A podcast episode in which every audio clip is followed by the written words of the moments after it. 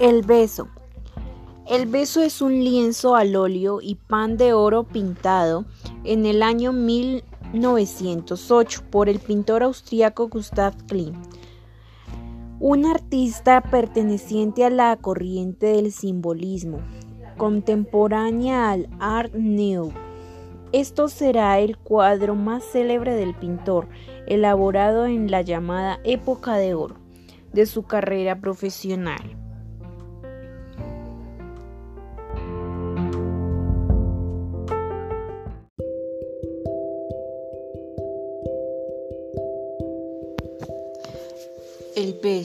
El beso es un lienzo al óleo y pan de oro pintado en el año de 1908 por el pintor austriaco Gustavo Klimt.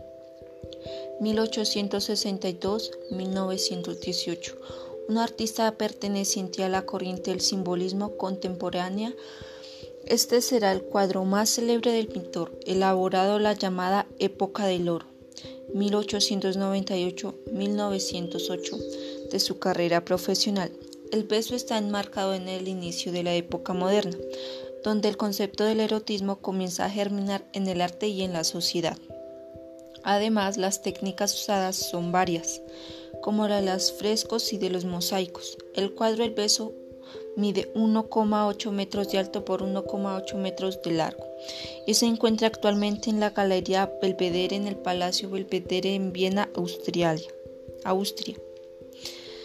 Análisis del cuadro El beso de Gustavo Klimt. Se dice que Gustav pintó el beso inspirándose en los fondos pintados de oro de los mosaicos bizantinos de la iglesia de San Vital en Rovena, Italia y de sus acabados.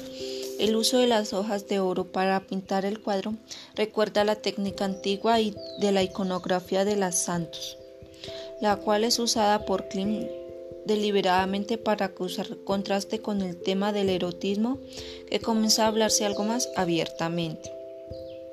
La decoración de las capas es diferente entre el hombre y la mujer. Una capa de ajedrez blanco y negro para el hombre con, algunas, con algunos espirales que une los grupos y rompe simbólicamente la dureza de la geometría plana. Para la mujer una capa de mosaicos, círculos de colores y flores. En el entrelazamiento de las capas sucede el beso, donde el hombre deja ir la cabeza literal y figurativamente para darle el beso a la mujer. Aunque ella se aparte, se deja llevar en el abrazo con los ojos cerrados y con el cuerpo sin resistencia. Reflexión de la hora del beso. El cuadro El beso representa el sentimiento de la pérdida de uno de los mismos, que los amantes sienten, la sensación de amor pleno, fuerte, sexual y espiritual.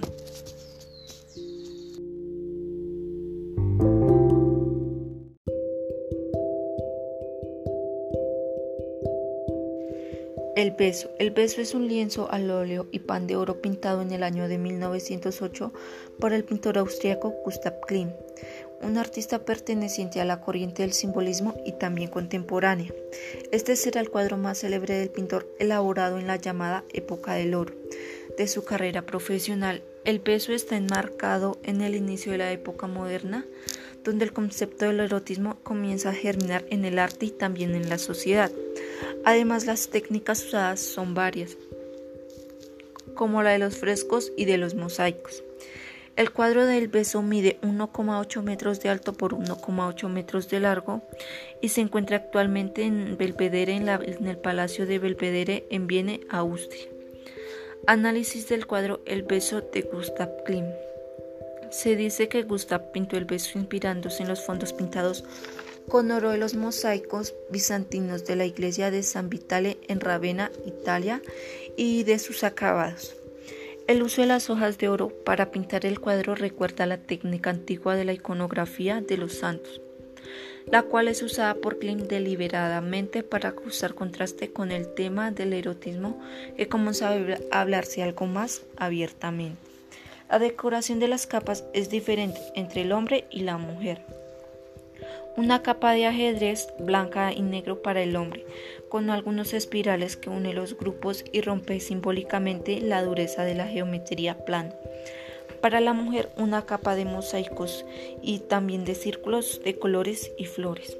En el entrelazamiento de las capas sucede el peso, donde el hombre deja ir la cabeza literal y figurativamente para darle el beso a la mujer aunque ella se, se aparta.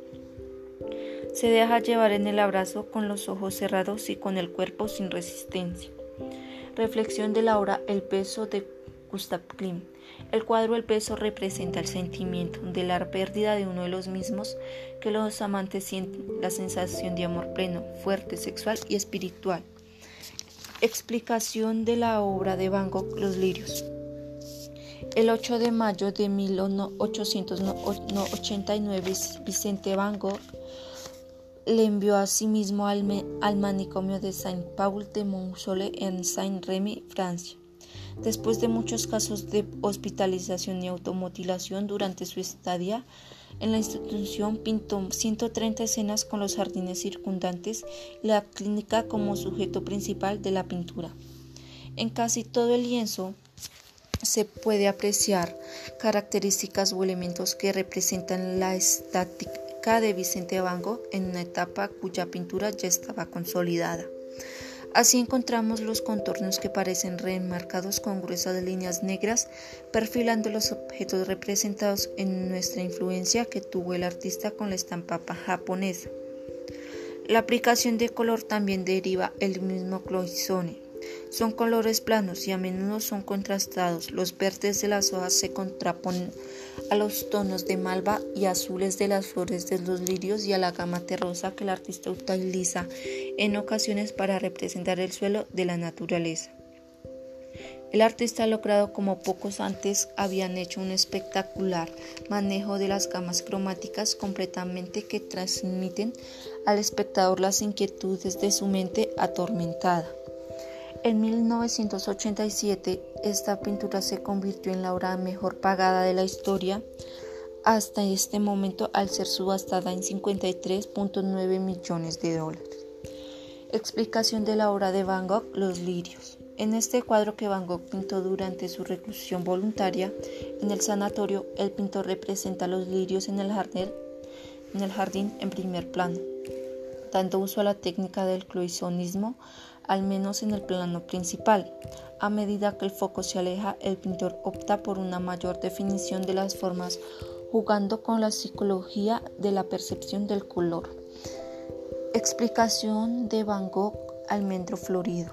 La pintura de Van Gogh, almendro en flor, se puede llamar o almendro florido, tiene influencia de grabados japoneses y Van Gogh utilizó esa idea como intensos con contornos oscuros y la belleza de la naturaleza en su arte. La pintura muestra las ramas de un árbol contra el fondo del cielo y crea una composición dinámica y también moderna. Esta pintura representa mucho lo que Vicente Van Gogh pensaba a menudo sobre el Renacimiento. Los árboles en flor anuncian el comienzo de la primavera y una nueva vida. Eh, reflexión del almendro florido de la pintura de Van Gogh.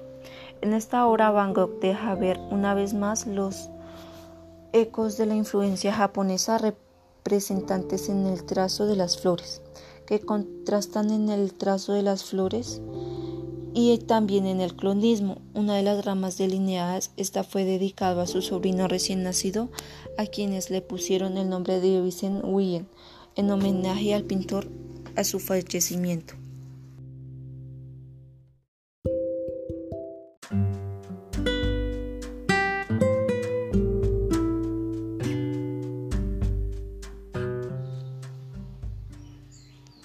El arte moderno es un término propio de distintos ámbitos del mundo del arte, que pretende diferenciar una parte de la producción artística, que se identificaría con un determinado concepto de modernidad, por oposición al denominado arte académico.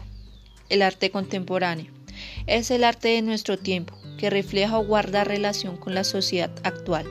El arte contemporáneo suele referirse a obras originadas a partir de la mitad del siglo XX. Diferencia del arte moderno y el arte contemporáneo. El arte moderno se sitúa en las décadas de 1880 y 1960 y que el arte contemporáneo es el que surge luego de la década de 1960, más específicamente en 1900, y se mantiene hasta la actualidad.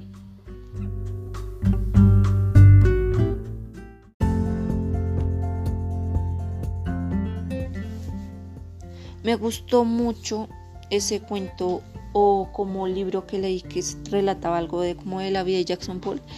Estuvo muy bonito en la forma que decía como él pintaba, en que como pues en que claramente se ilustraba, ¿no? Pero estuvo todo muy increíble. Mm, ahí él pintaba pues obras de expresionismo abstracto.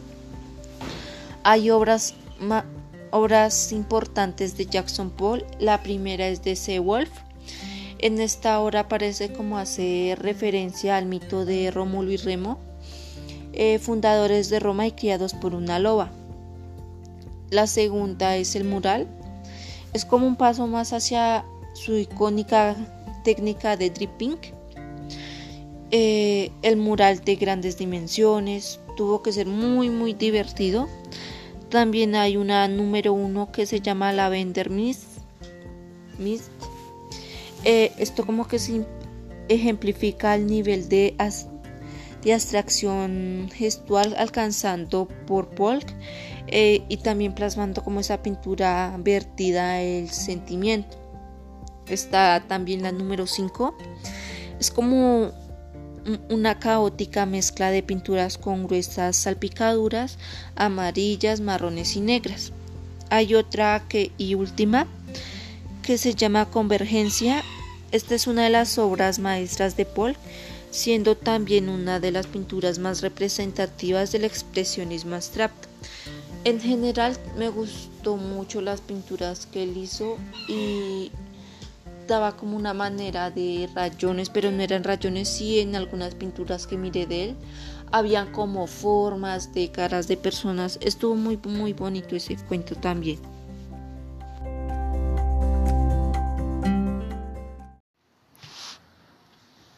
Sobre la pintura bajo la corriente artística del arte moderno. Pintura bajo la corriente artística del arte moderno. Bueno, yo hice una pintura bajo la corriente artística del arte moderno y acá en esta pintura que yo hice puedo observar un atardecer muy lindo, hay pasto, hay árbol, bueno, hay un árbol, hay flores y ahí en ese árbol hay un columpio. Bueno, en ese columpio hay como una joven y su perro. Bueno, ¿por qué quise hacer esta pintura? Primero porque me gustan mucho los animales, me gustan todos, también me gustan los perros y los gatos, pero el que más me llama la atención son los perritos. Bueno, también quise hacer esto como para, como para contar, como, eh, bueno, contar como algo de mi vida, de la de mi mascota y la mía mi mascota se llama Lucas, ya lleva un, pues un largo tiempo conmigo y, y pues yo lo amo mucho, lo quiero mucho y también siempre que por ejemplo me dice que quiero dibujar algo, que piense en algo, yo pienso es en los perritos y también y luego en otro podcast que haré eh, voy a hacer como un story time, una historia corta de cómo Lucas llegó a mí y bueno, él es mi mascota y ya. Pintura bajo la corriente artística del arte moderno. Bueno, en esta pintura que hice yo puedo observar un atardecer muy lindo, hay pasto, hay un árbol y hay flores y hay un columpio. Bueno, en este columpio hay una joven y su perro. Eh, esa joven y su perro esa joven soy yo y el perro es mi mascota que se llama Lucas. Con él ya llevo un largo tiempo y y porque quise como dibujar esta pintura porque a mí me gustan mucho los animales, me gustan los perros, me gustan los gatos, bueno, pero el que más me llama la atención son los perritos. Y y si alguien me dijera que dibuje algo o piense en algo muy lindo, pues obviamente voy a pensar en mi familia y también voy a pensar en mis mascotas. Tengo dos, que es mi perro y mi gato. Mi perro se, o mi mascota se llama Lucas y mi gato se llama Miss. Bueno, a Miss no lo puse en esta pintura, no sé por qué, pero pero me gusta esta pintura que yo hice porque relata como medio medio algo de mi vida con la de mi mascota llamado Lucas. Y después, como en story una historia corta, contaré cómo Lucas llegó a mi vida. Y ya,